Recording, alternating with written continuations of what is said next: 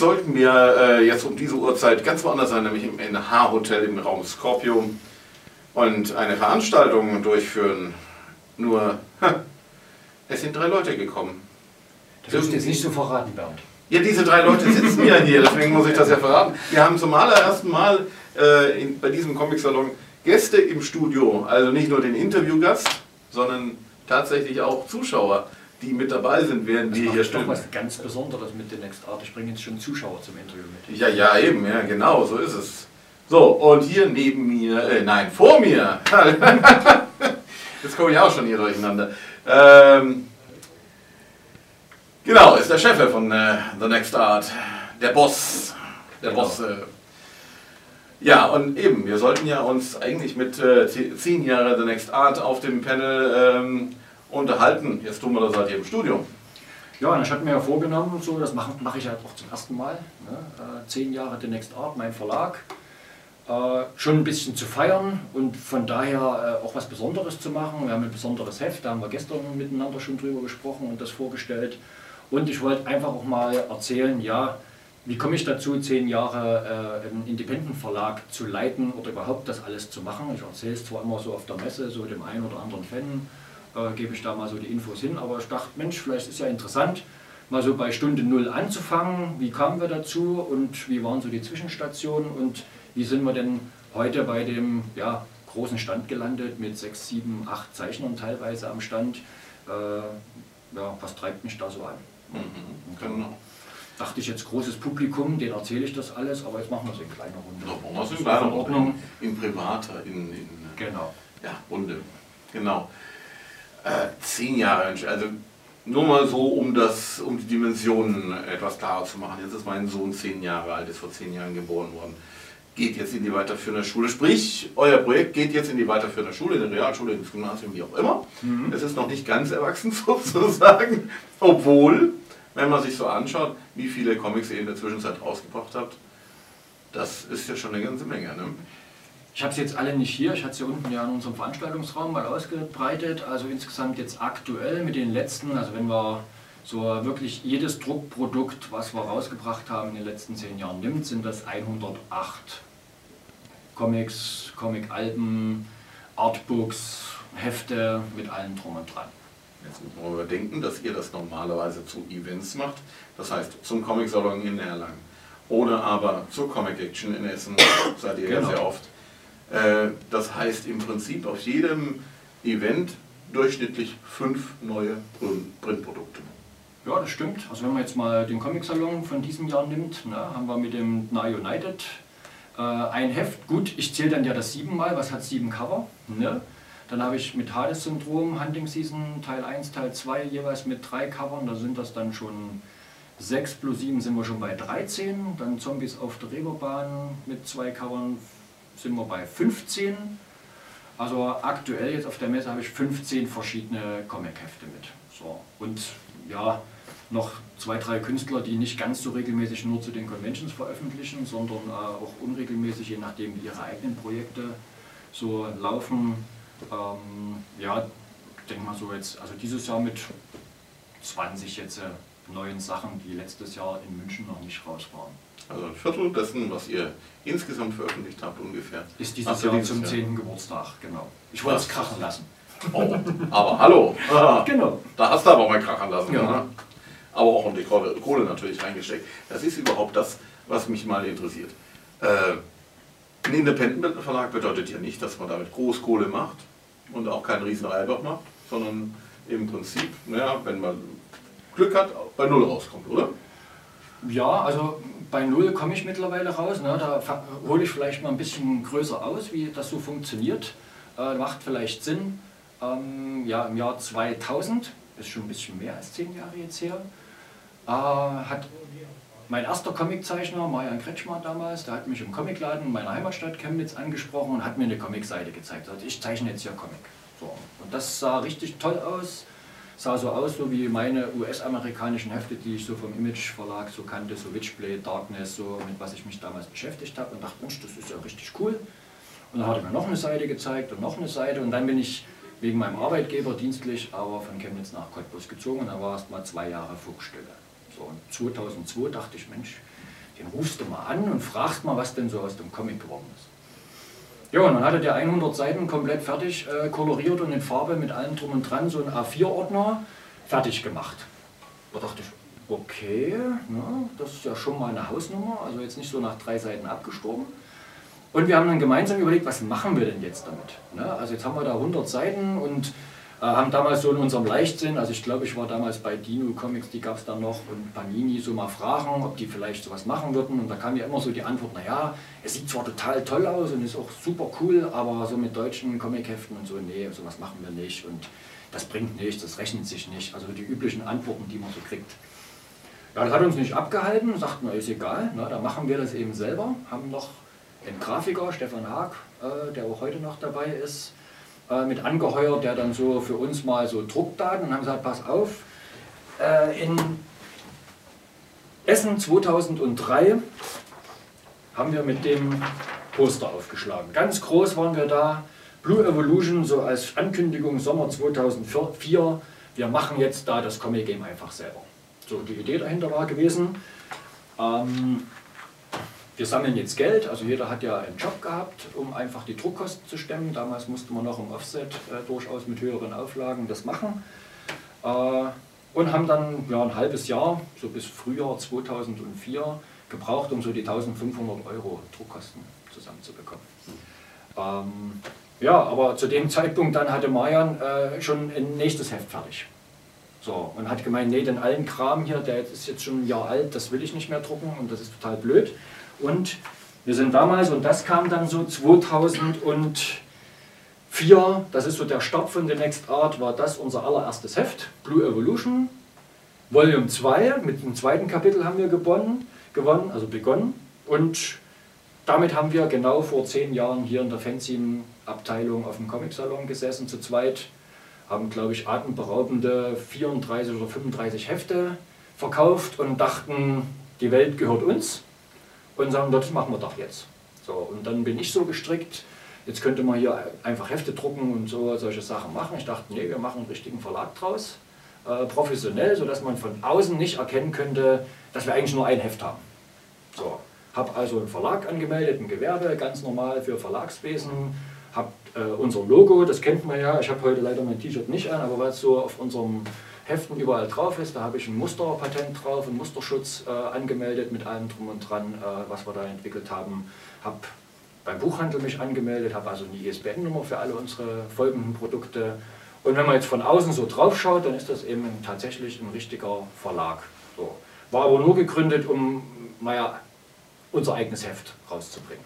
Das haben wir dann auch in regelmäßigen Abständen so alle halbe Jahre gemacht, genau zu Erlangen, zu München, zu Essen immer so ein Heft, bis wir 2005, 2006 gemerkt haben, wir schaffen das nicht.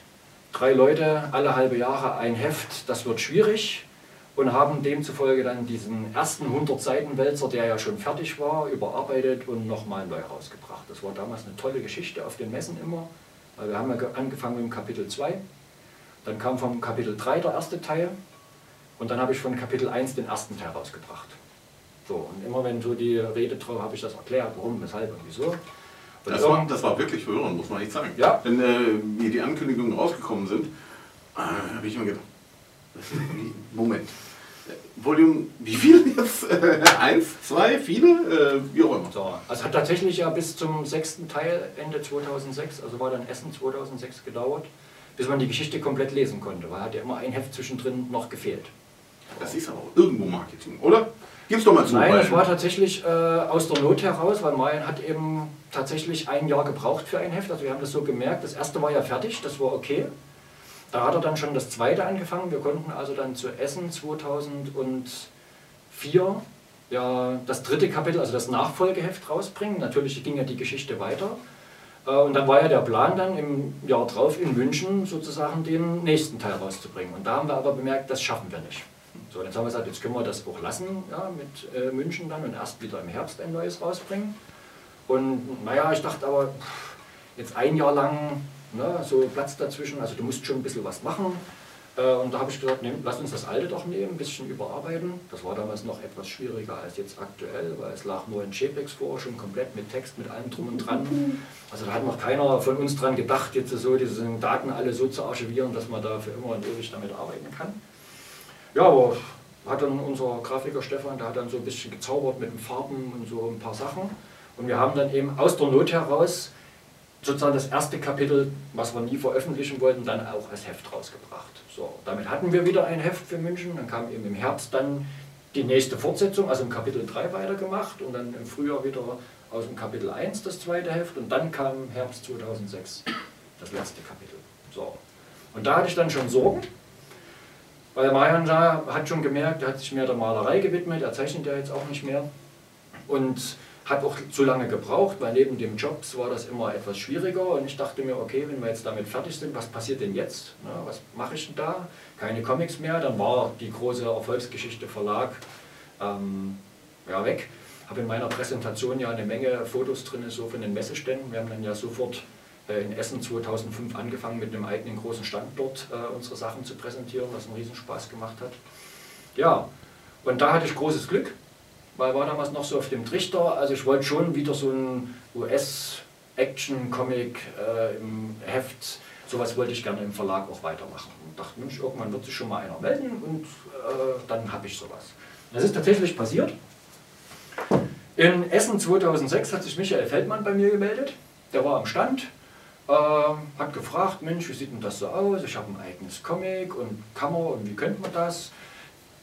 sag mal, es kam ja immer mal einer mit so ein paar Zetteln aus der Mappe und hat hier, ich, ich mache auch Comic und kann man da mal.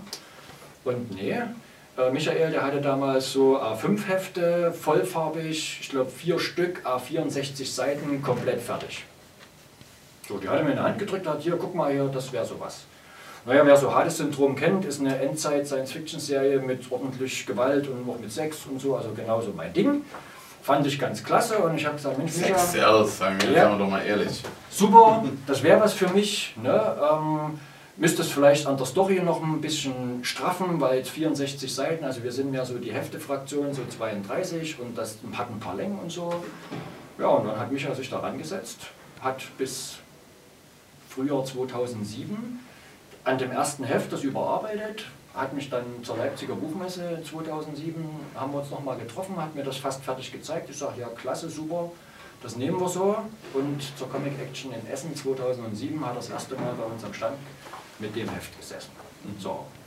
Und das war 2007 und aktuell in 2014, ja, ist aus dem Hades-Syndrom ist ein Sechsteiler geworden, also haben wir jedes Jahr im Herbst einen Teil veröffentlicht haben mittlerweile vier Comic-Alben mit dem Hades-Syndrom und drei noch eigenständige Serien mit jetzt einer aktuellen Serie. Also Michael ist auch jetzt äh, so, der schafft jetzt vier Hefte im Jahr äh, zu zeichnen. Also da ist er auch sehr fleißig und äh, hat regelmäßig Produktionen. Da war mein Nachschub an richtigen tollen Comics, die mir auch selber gefallen, äh, ja, gesichert. Und das hat mir so viel Mut gegeben in 2007, dachte ich, ja toll, also jetzt lasse ich es mal auch richtig rocken. Weil ich hatte mehrere Anfragen von mehreren Künstlern ne, und habe damals äh, ja was ganz, da habe ich so das Programm aufgemacht. Ich, gesagt, ich mache es jetzt nicht mehr nur für mich als Hefte veröffentlichen, nur mein eigenes, sondern ich deal mal so mit den Künstlern, mal gucken, was man machen kann, einfach so gemeinsam. So, und habe dann, damals ging so die erste Mal los, habe dann das erste Mal für Marian damals noch das erste Artbook rausgebracht, verliebt dich nicht.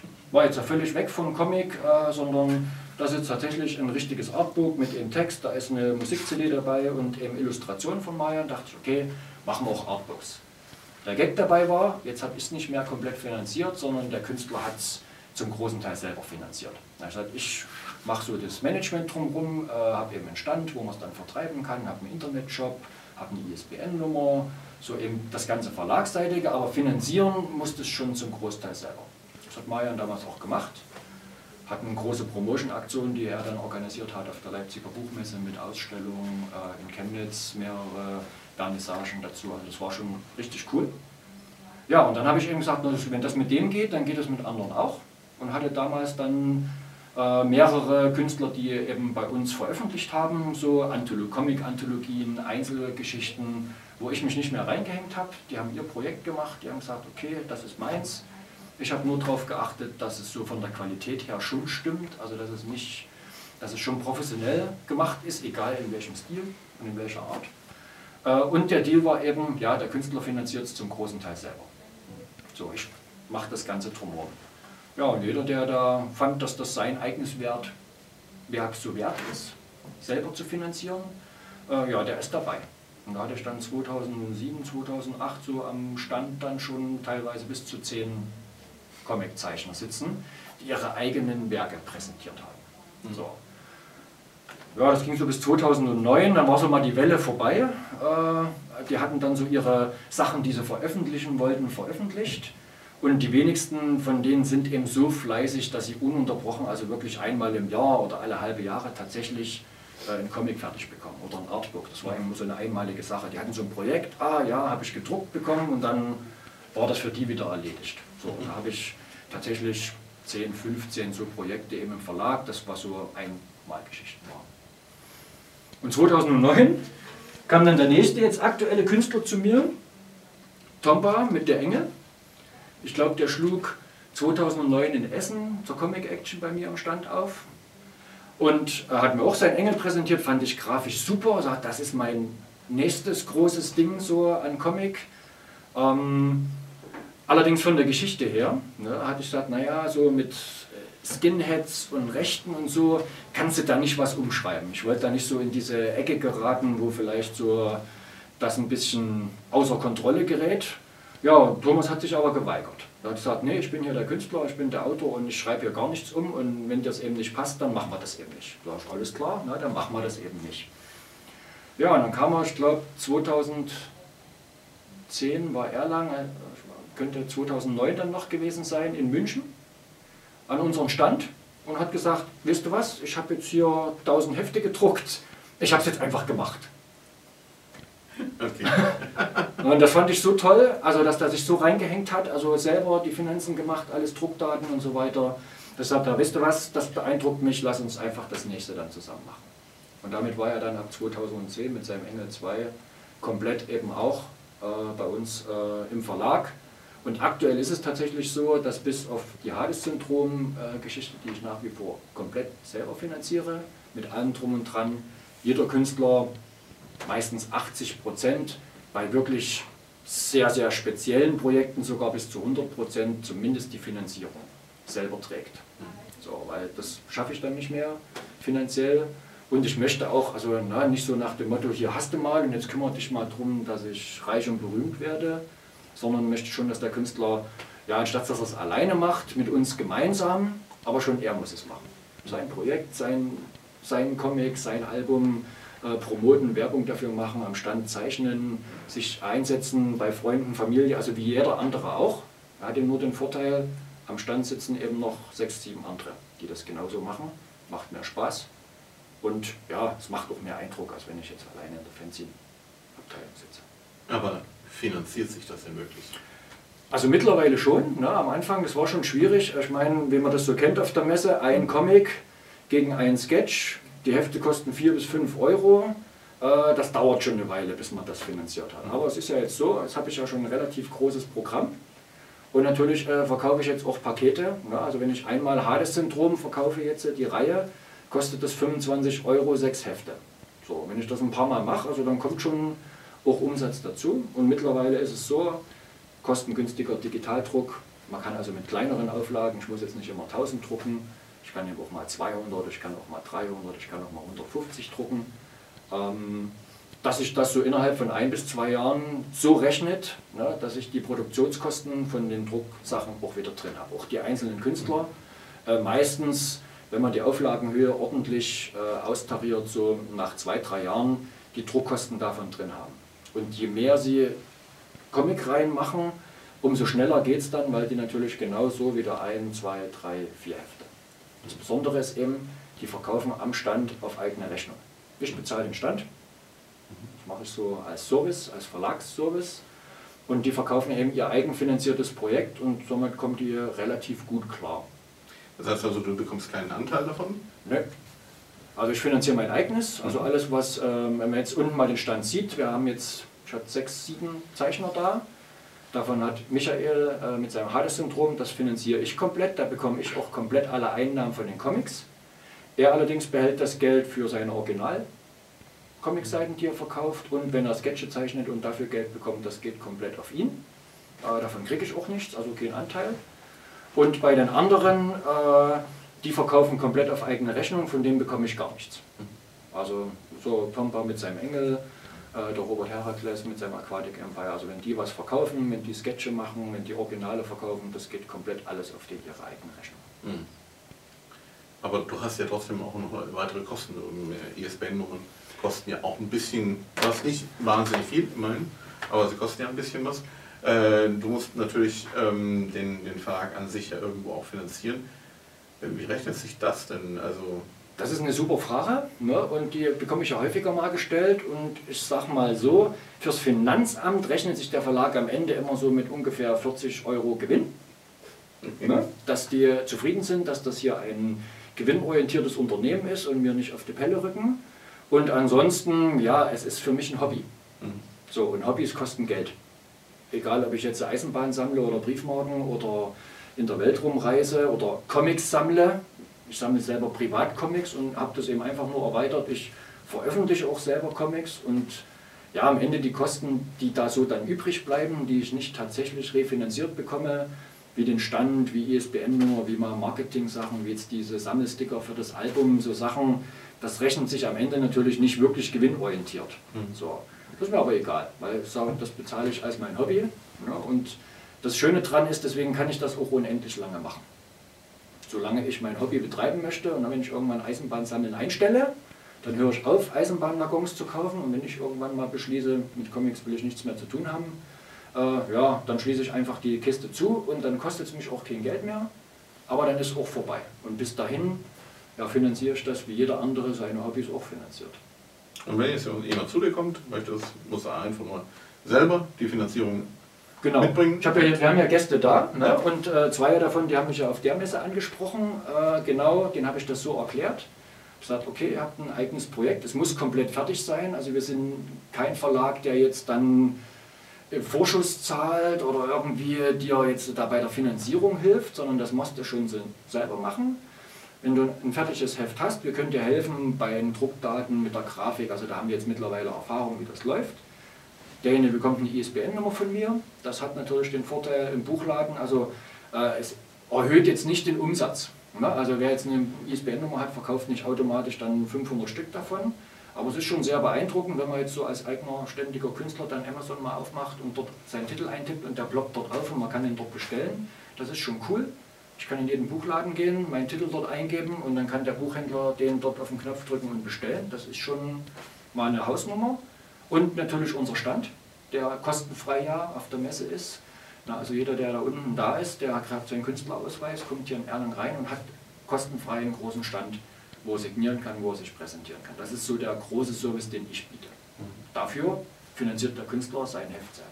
Und wer das machen möchte und wer da die Power hat und sagt, ja, das, das will ich unbedingt, ja, der ist bei mir dann genau richtig, egal was es ist.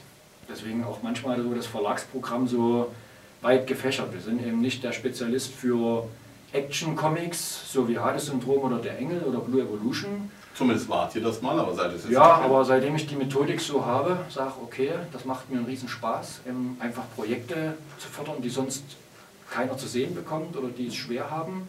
Äh, und wie wenn die Künstler sich da reinhängen wollen, sage ich, auch jetzt klar, dann machen wir das und habe dann eben wirklich so völlig verrückte Sachen wie jetzt aktuell Bank Wonders von Donald, ne, das ist ein waschechter Punk-Comic, der sieht auch so aus und ist auch so geschrieben. Ein super tolles Heft, aber hat jetzt mit unseren US angelehnten Action-Comics nun relativ wenig zu tun. Ich habe reine Artbooks, wo wirklich nur Grafiken drin sind, veröffentlicht, einfach weil mir die toll gefallen haben und der Künstler eben auch damit gemacht hat. Also das Projekt ist mir völlig egal, ich hänge mich da auch nicht rein, ich mache auch keine Vorschriften. Äh, wenn ich eben irgendwas nicht machen möchte, ja, dann mache ich es eben nicht. Wenn es mir zu krass ist oder wenn ich denke, qualitativ, nee, also das ist jetzt noch nicht so, dass man es drucken sollte, ne? dann gebe ich da Feedback, dann kann man ja da auch drüber sprechen. Ich meine, die Leute entwickeln sich ja auch. Aber ansonsten, so vom Inhaltlichen her, ist es mir völlig egal. Da bleibt natürlich die Frage offen Was machst du eigentlich, um zu leben? Ich leite eine Bankfiliale. Mhm. Hauptberuflich, ne, also 50 Stunden die Woche gehe ich normal auf Arbeit. Äh, und ja, da bin ich auch Chef von ungefähr 15 Mitarbeitern und ja, damit verdiene ich mein Geld. Das könnte, also wenn man jetzt mal schaut, wie du äh, hier gekleidet bist auf der Messe, würde man jetzt sagen, nee, das ist, nee, also. Bin ich nicht so der typische Banker? Nein, überhaupt nicht. Also, äh, wir können es dir jetzt leider nicht zeigen, das müssen wir außerhalb der Queenscreen sein, aber du hast jetzt hier eine Hose an, würde ich sagen, also auch von den Schuhen hier, hm, Bauarbeiter vielleicht, irgendetwas Handwerkliches in die Richtung, aber nicht Banker. Ja, na, es ist ja Freizeit hier ne? und da trenne ich schon sehr stark. Mhm. Äh, so jetzt von dem, was ich freizeittechnisch mache. Wenn ich auf Arbeit gehe, ja, da habe ich einen Anzug an, ein Hemd, eine Krawatte und benehme mich auch, wie sich so ein Banker eben benehmen sollte. Ne? Aber jetzt bin ich hier auf der Comicmesse, betreibe mein Hobby hier. Ja, und da kleide ich mich so, wie ich mich wohlfühle, wie das praktisch ist, wie man eben auf einer Messe gut zurechtkommt. Wissen deine Mitarbeiter in der Bank davon? Die wissen das, meine Chefin weiß das auch. Ich habe sogar schon hin und wieder mal meinen Verlag so ein klein wenig auf Arbeit mal einfließen lassen. Also wir haben ja so ein Verlagsmaskottchen, der TNA, TNA, also unsere äh, Buchstaben von unserem Verlagsnamen. Das ist so eine Mischung aus Stinktier, Eichhörnchen, also so ein Fantasietierchen. Und ja, der ist relativ lustig, also da stehen eben auch mal so normale Menschen, nicht so die Comic-Nerds so drauf. Ne? Und äh, den habe ich eben auf Arbeit schon mal benutzt, so für kleine Wettbewerbe. Da gab es die dann als Aufkleber, so äh, als kleinen Gimmick für die Mitarbeiter. Oder wenn man mal so ein kleines Spielchen gemacht hat, so wenn es so Rennfiguren gab, da haben wir den als Rennfiguren genutzt. Also die wissen das, dass ich sowas mache. Der eine oder andere liest vielleicht, hat sogar mal einen Comic gelesen. Ich habe die auch mal auf Arbeit mit, habe das also gezeigt. Ich mache da kein Geheimnis draus, hm. dass das mein Hobby ist und dass ich damit meine Freizeit verbringe. Die wissen, dass ich jetzt hier in meinem Urlaub die letzten vier Tage hier auf der Comicmesse bin und meinen Verlag betreibe. Was man eben so Urlaub nennt, ne, wenn man ja Was man eben so im Urlaub macht, genau. genau. Jetzt äh, habt ihr ja nicht nur Comics rausgebracht, sondern auch äh, so kleine Resinfiguren. Ne? Ja, das war so dann mein ganz großer Traum. Ne? Also 2007, wo ich dachte, jetzt geht es so richtig los, dachte ich, also was noch so fehlt, ich sammle selber auch äh, Actionfiguren Zumindest zu dem Zeitpunkt habe ich Actionfiguren gesammelt, jetzt sammle ich große Statuen. Äh, dachte ich, das kannst du selber auch. So, man wusste ja nicht so, wie fasst man das, wie macht man das und so. Und da habe ich damals eine dubiose E-Mail aus Hongkong bekommen mit so einem Angebot und dachte, ah, okay, ne, schreibst mal hin, wie das so laufen soll. Die haben gesagt, naja, du schickst eine Skizze ein, wie sie aussehen soll. Dann modellieren wir die. Wenn dir das gefällt, bezahlst du das und kriegst das. Und okay, ne. Marian hat damals eine Skizze gemacht von der ersten Figur, Nessis, äh, eine Hauptfigur aus unserem Blue Evolution Comic, die wollten wir als erstes machen. Ja, und dann habe ich so Fotos zurückbekommen, eben so von Modeling von der Figur. Und die sah eins zu eins aus wie die Zeichnung. Und irgendwann habe ich ein Foto bekommen mit dem Prototypen komplett fertig angemalt. Die ist so 18 cm hoch, also wie so eine Actionfigur, ist aber keine, weil sie ist nicht beweglich, also ist schon wie eine Sammelfigur. Ja, und dann hieß es ja, du müsstest jetzt hier mal 400 Euro bezahlen und dann schicken wir dir die zu. Dann habe ich 400 Euro nach China überwiesen und habe dann drei Wochen später die Figur zu Hause gehabt. Aber nur eine? Nur eine. Da dachte ich, okay, so, also die sieht ja super klasse aus. Und nun, naja, und dann habe ich äh, 75 farbige und 25 unbemalte bestellt. Mhm. Äh, einfach so, es gibt ja so bei den Figurenbauern ja viele, die die selber so anmalen und äh, so dachte ich, ist bestimmt eine tolle Idee, so als Variantfigur. Ja, und dann habe ich für, ich weiß nicht, roundabout 3000 Euro äh, da diese Figuren bestellt. Hab die auch gekriegt, äh, zwei schöne große Kartons dann, ein paar Monate später, hat alles super geklappt. Habe dann im Nachgang auch erfahren, dass die Sammelfiguren die Splitter mal rausgebracht hat für diese Alben, genau bei der gleichen Firma produziert worden sind. Also äh, wer da die Qualität also der Figuren kennt, also unsere sehen, die sind wirklich super, super schick, äh, sehr tolle Figuren und war da so begeistert, habe ich dann im Jahr drauf gleich nochmal gemacht, mit einer zweiten Figur aus dem Blue Evolution Universum. Und der Plan war, am Ende sollten sechs werden, so eine richtige Gruppe. Haben sich nicht ganz so verkauft, wie ich mir das vorgestellt habe, äh, also waren, ging schon gut, aber nicht so, dass ich da tatsächlich die 3000 Euro auch wirklich refinanzieren konnte, weil ich konnte es ja auch nicht so teuer machen. Also so eine kleine Figur jetzt musste man natürlich auch vom Preis her äh, schauen, dass das passt. Und naja, jedes Jahr 3000 Euro da auf den Kopf hauen für Figuren, da habe ich dann zu dem Zeitpunkt erstmal die Bremse reingehauen. Deswegen gibt es eben nur zwei davon. Kann man durchaus nachvollziehen. Also selbst wenn du, da du ja in der Bank arbeitest, ja, ich kann es nicht kannst ja nicht, ein, du kannst ja nicht einfach Ich muss es auch verdienen. genau.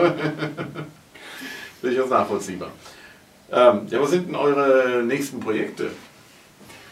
Ja, also was wir jetzt ja ganz neu gemacht haben, ich glaube, da habe ich gestern zu besprochen, habe ich jetzt aber keins mit. Das Na United, ja unser Geburtstagsheft, was wir gemacht haben, wo unsere drei Hauptserien Hades-Syndrom, der Engel und Blue Evolution gemeinsam in einer Geschichte auftreten. Das war jetzt so unser Geburtstagsgeschenk. Und wer dazu noch das Panel sehen möchte, äh, kann das bei uns anschauen.